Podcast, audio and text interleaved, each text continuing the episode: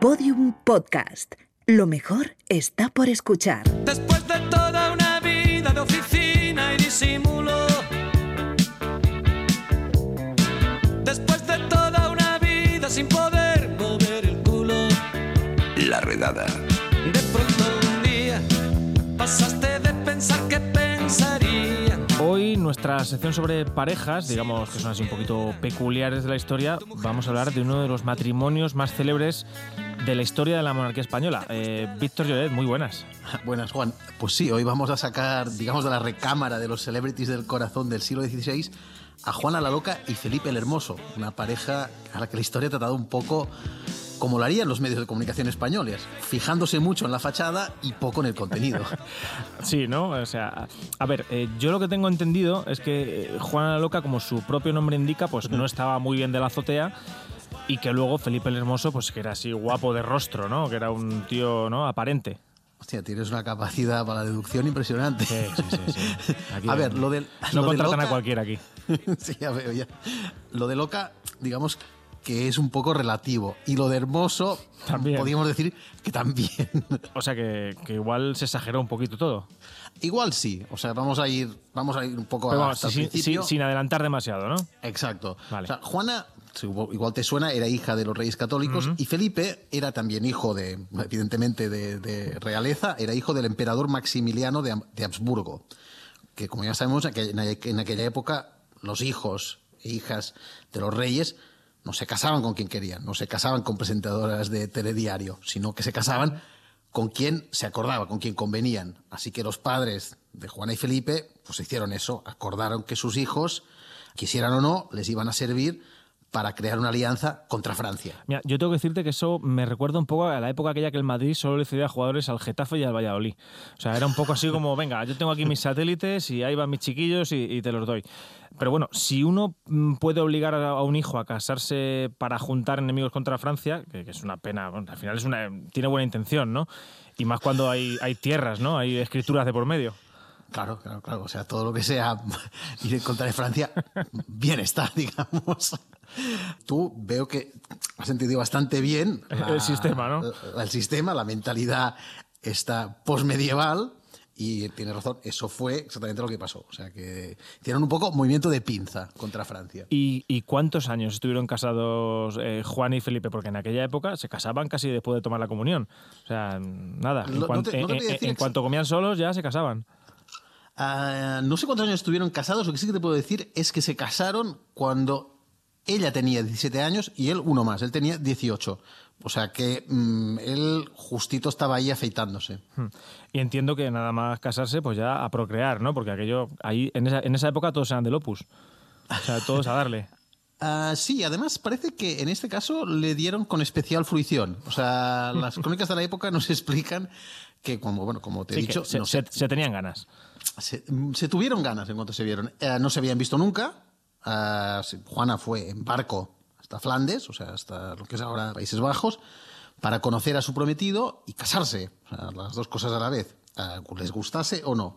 Afortunadamente, como decimos, se gustaron. De hecho, se gustaron tanto que se adelantó la boda para que pudiesen empezar a, Qué, a qué probar los qué- muelles. Qué maravilla de historia, ¿eh? La verdad es que sí, porque esto no acostumbraba a pasar. Hombre, hay que decir que eso tiene un componente aleatorio y de lotería que, claro, tú vas ahí, te presentas y no conoces a la otra persona y al final, quiero decir, el sistema de reproducción tiene mucho de ingeniería, ¿no? De hidráulico y, y eso puede funcionar o no. Luego ya entran los chamanes y alguna medicina, pero bueno, en, Claro, en la Edad claro. Media pues tampoco, supongo que eso no sería tampoco muy, No, muy, había- muy fiel. Había, había Viagra natural, supongo, pero, pero bueno, la cuestión es que en su caso no hizo falta. Ah, y de hecho, la función principal, que no era evidentemente eh, su goce sexual, sino la reproducción, Claro, claro. mm, la cumplieron con creces, porque ella se quedó, Juana se quedó enseguida embarazada, y qué casualidad fue cuando Felipe empezó a perder interés Claro, en ella. por lo que sea, ¿no? Mm, Claro, y a recuperar lo que venía siendo su hobby anterior, que era un poco, pues, mm, hacer el Don Juan por la corte de Flandes. Ya, ya veo por dónde va la historia y claro, eso me imagino que a Juana embarazada, pues aquello mucha gracia no, no le haría, ¿no? Ver a Felipe por ahí, eh, pues alternando, ¿no? Por Palacio. Claro, o sea, no le sentó, digamos, mm, regular tirando a muy Ah, mal. muy mal. Bueno, por además piensa que ella se había criado en la corte de Castilla, que era un poco más ranciota, digamos, ¿no? O sea, ahí Hombre, había más, es más que vamos, vamos a ver, en España siempre hemos ido un poquito por detrás del resto de Europa. Claro, Pues claro, claro, normal. no, no, Europa son un poco más degenerados que nosotros. Y Bélgica diría que especialmente. Pero bueno, la, la cuestión es que, claro, él eh, venía de su sociedad, mm, era además, te recuerdo, un tío muy joven. Y claro, él ya estaba acostumbrado un poco a ser un fucker. Entonces costaba, ¿no? Cambiar estos hábitos. Mm, De, de todas maneras, Víctor, esto de que los reyes, sobre todo los varones, eh, bueno, se zumbaran, alternaran por ahí y bueno, tuvieran relaciones con todo Dios, era una cosa relativamente normal, ¿no? O sea, sobre todo cuando se casaban con desconocidas. Hombre, sí, lo- la- bueno, no sé si recordarás otras veces que hemos hablado, por ejemplo, de Enrique VIII, que sí, que... Bueno, ese era un especialista. Sí, se había pasado ahí por la piedra prácticamente toda su corte. Ah, luego, claro, tenía el problema este también de la procreación. Pero, Sí, claro... y, y que no cerraba bien las relaciones. Las No, cerraba con exacto. algún- Claro. cortando cabezas y eso que no es la mejor manera de acabar. Mm, Claro, no, no, no era el mejor galán del mundo. Am, pero claro, la cuestión es que la, la mujer, ya fuese la, la esposa o la amante o lo que sea, se esperaba que tuviera una, una actitud bastante, bastante pasiva. Lo que no se esperaba era la reacción tipo la que tuvo Juana, que cuando le llegaron los rumores sobre estos cuernos, pues ella mm, no, no fue buscar venganza, sino que lo que hizo fue mm, exigir fidelidad a su marido, que ahora parece normal, pero entonces mm, no lo era tanto. Hombre, parecen unas exigencias más o menos moderadas, ¿no? Dentro de lo normal. Sobre todo si en un principio habían conectado bien, ¿no? Por lo menos, oye, eh, en el tiempo que yo esté embarazada, tú puedes irte por ahí a, bueno, a alternar, pero luego cuando ya vuelva todo a su normalidad, pues oye, tú vuelve aquí, ¿no? Pero él se conoce que no, ¿no? No, él, eh, la verdad es que, visto desde nuestra perspectiva, era, bueno, pues era eso, un picha brava bastante desconsiderado, ah, sobre todo teniendo en cuenta que su esposa estaba súper enamorada, súper entregada, pero bueno, a él le daba igual y en lugar de cambiar de actitud cuando ella mm, le tocó un poco la cresta, pues él, digamos que mm, redobló sus esfuerzos, o sea, se desmelenó aún más. O, o sea, que, que encima, eh, digamos que fue de, de despechado, ¿no? O sea, era el, el patriarcado a la enésima potencia. Sí, un, un po- un poco sí, la verdad. Además, Juana, entonces, claro, al ver que su marido, cuanto más la despreciaba, ella se ponía más y más celosa. Y además tiene en cuenta una cosa, que ella estaba en un país extranjero con toda esta corte así jiji jaja, rodeada ella de damas que además no Ah, de gente que no conocería de antes, que no tendría Claro, no confianza, estaba- ¿no? Para tratar el Claro. tema que le ocupaba, ¿no? Claro, no estaba, digamos, en, en su entorno de, con sus amigas ahí del botellón, no, estaba con sus amigos y sus amigas. Y además sus amigas, pues, ¿qué hacían? Eran las, las damas estas de la corte que estaban por ahí pasando todo el día, marcando en aguas y, y lo que se tercia. Entiendo que eso derivó en una situación de nervios y de locura. Mm, Bueno, de hecho, ella tiene el sobrenombre ese, pero que imagino que él, él tampoco lo llevaría bien. Habría ahí sus más y sus menos en Palacio. Ah, ahí, bueno, es claro, es una historia bastante, bastante jugosa. Hay anécdotas que cuentan que Juana llegó a las manos con algunas de las amantes. De, de hecho, ah, dicen que a una incluso le cortó el pelo en un arrebato. Y claro, estos comportamientos hacían que la gente empezara a especular sobre la salud mental de Juana, porque, como hemos dicho antes, no era normal que una mujer se rebelara contra las infidelidades de su marido, porque Claro, eso era... igual es que no estaba loca, igual es que le sentaba mal lo que estaba haciendo el marido, simplemente, y lo esterilizaba. Que, Claro, es que es eso, o sea, realmente igu- igual la mujer no estaba loca, simplemente estaba enfadada. No, hoy en día la verdad es que te- la reacción de ella mm, yo creo que la podríamos llegar a considerar normal. Él co- coleccionando amantes, mientras ella, por otra parte, cumplía con creces con su función, porque durante mientras él estaba haciendo esto, ella, se iba, ella la, también la iba dejando embarazada a ella. Ella tuvo cinco hijos en siete años. O sea, mm, ella pobre más no podía hacer. Pues menudo panorama de matrimonio, ¿eh? La verdad es que tiene mérito conservar la salud mental, ¿eh? Sí, bueno, Porque, o no conservar. Bueno, o, o por lo menos seguir teniendo el ánimo de, de procrear en, ese, en ese ambiente. Bueno, hay que decir que las cosas mejoraron ligeramente cuando llevaban como unos cuatro años casados. Parece que Felipe empezó a ser un poquito más considerado con Juana entonces. y a, a ver, ahí habría algún motivo, ¿no? O sea, o, o él vio un poco que estaba portándose mal, o compraron algún tipo de juguete o algo. Un Satisfyer o algo. Juana la loca con Satisfyer. Ojalá, pobre Juana, pero no. El motivo fue, digamos, un poco más prosaico. Ah, fue el hecho de que en el año 1500, Juana, de forma bastante inesperada, se convirtió en heredera de las coronas de Aragón y Castilla. Ah, vale. O sea, Felipe vio que los cuartos caían, ¿no? Y dijo, ahí voy, ¿no? Eh, Claro, eh, vio que claro. las escrituras se le venían encima y dijo, ahora hay que portarse bien. Sí, un poco, bueno, mm, no sé si portarse bien o portarse un poco mejor. Fue en ese momento que, claro, además, Juana y Felipe se trasladaron de, de ahí de Flandes, de todo el centro del pilingueo, a la corte de Castilla, pero claro, mm, Felipe mm, no le acabó de gustar la corte de Castilla. Hombre, Entonces- jugar a domicilio no, no es la Claro. mejor de las ideas. Claro, entonces buscaba excusas para, digamos, hacer excursiones a Flandes, dejando a Juana sola y muy cabreada en Castilla. Uf, y, y- y claro, a ver, entiendo que eso por su parte, la parte del hombre es muy predecible lo que hacía, ¿no? Decir, oye, yo aquí no quiero estar, yo me voy a mis sitios, a mis dominios, que es donde conozco dónde está el, el jaleo y allí me voy, pero no, no sé si, si es la mejor idea para una pareja, ¿eh? Claro, no lo era y además, aunque evidentemente las comunicaciones no eran las de ahora, no había WhatsApp, pero los rumores viajaban, más lentos, pero viajaban. Y además, los rumores cuanto más lejanos y sobre todo con mala comunicación, más tiempo tienen de envenenarse. Y Juana, que para variar estaba embarazada de nuevo, se moría de celos cada vez que le llegaban noticias de Flandes. Además, eh, ella volvió a Flandes para ver si había base detrás de estos rumores y, oh sorpresa, evidentemente la había.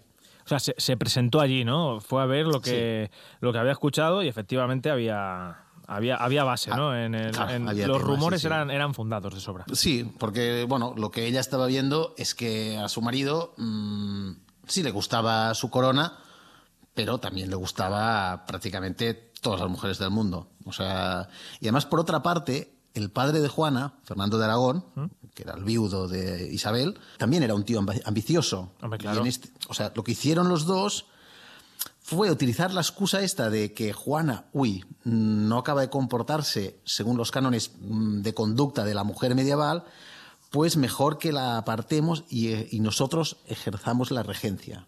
O sea, O sea, que Fernando de Aragón, antes de padre, era hombre, ¿no? O sea, sí, eh, sí, sí. sí, quiso, antes- ¿no? Quiso. mm, Mi hija, bueno, mm, me importa un pito, ¿no? Y yo me centro en el poder y lo importante es tener esto controlado, ¿no? Las escrituras. Sí, sí, sí. O sea, él, el, padre no, no se portó mucho mejor que, que el marido. que el ¿eh? marido. En este caso, no. Y claro, ahí, ahí llega un momento en el que Juana efectivamente pues se le va, se le va la olla, ¿no? Ya del todo. Sí, sí. eh, entonces, un momento en que ella, o sea, mm, parecía que las cosas se iban a solucionar eh, porque, claro, mm, ella había pasado a ser reina y que parecía que su marido entonces sí que se estaba centrando un poco, pero eh, la verdad es que esto duró muy poco por una simple razón, porque eh, Felipe se murió Adiós. y se, se murió ah, muy de repente. De hecho, hubo rumores de que su suegro, Fernando, como hemos dicho, era bastante ambicioso, lo había envenenado. Y ahí sí que empezó el festival.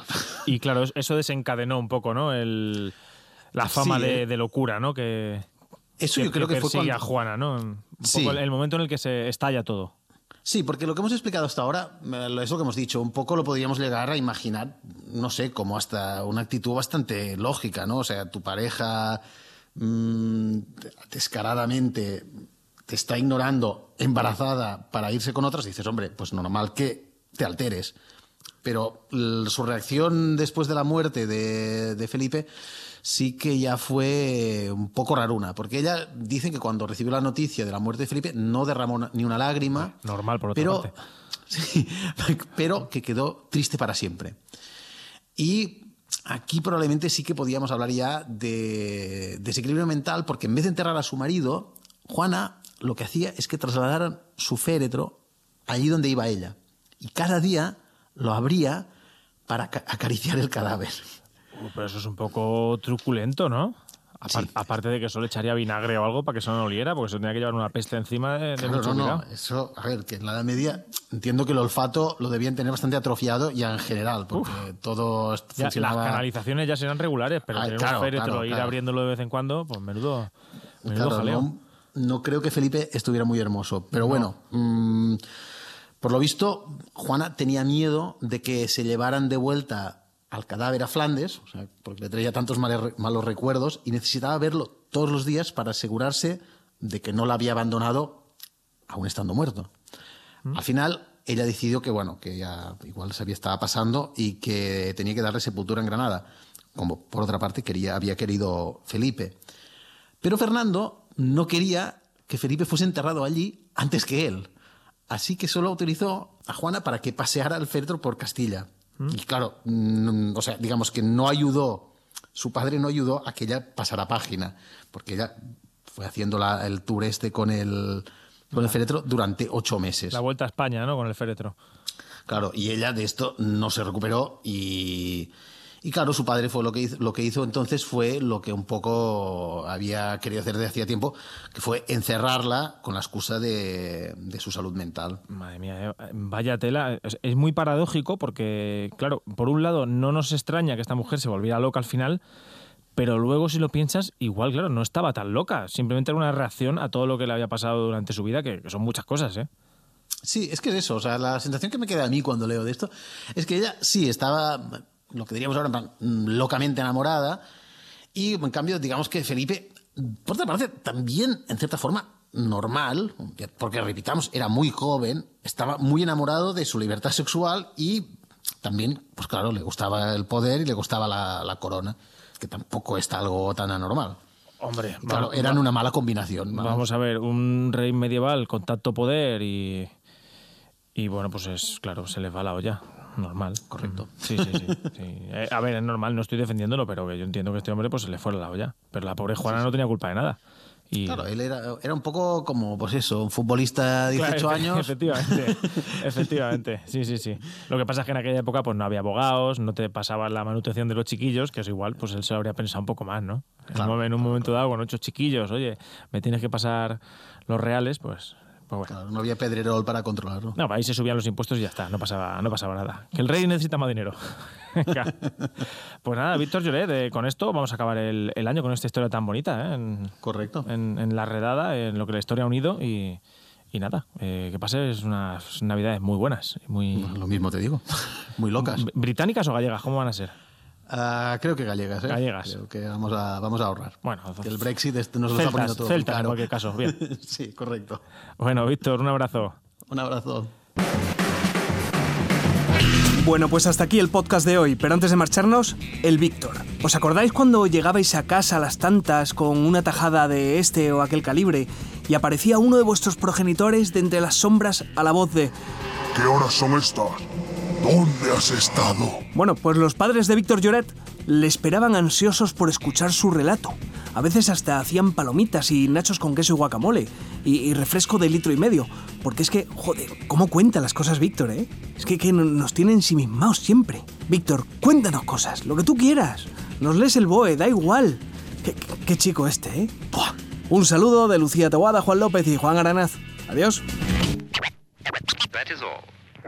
Todos los episodios y contenidos adicionales en laredada.com. Síguenos en Twitter arroba redada y facebook.com barra laredada podcast.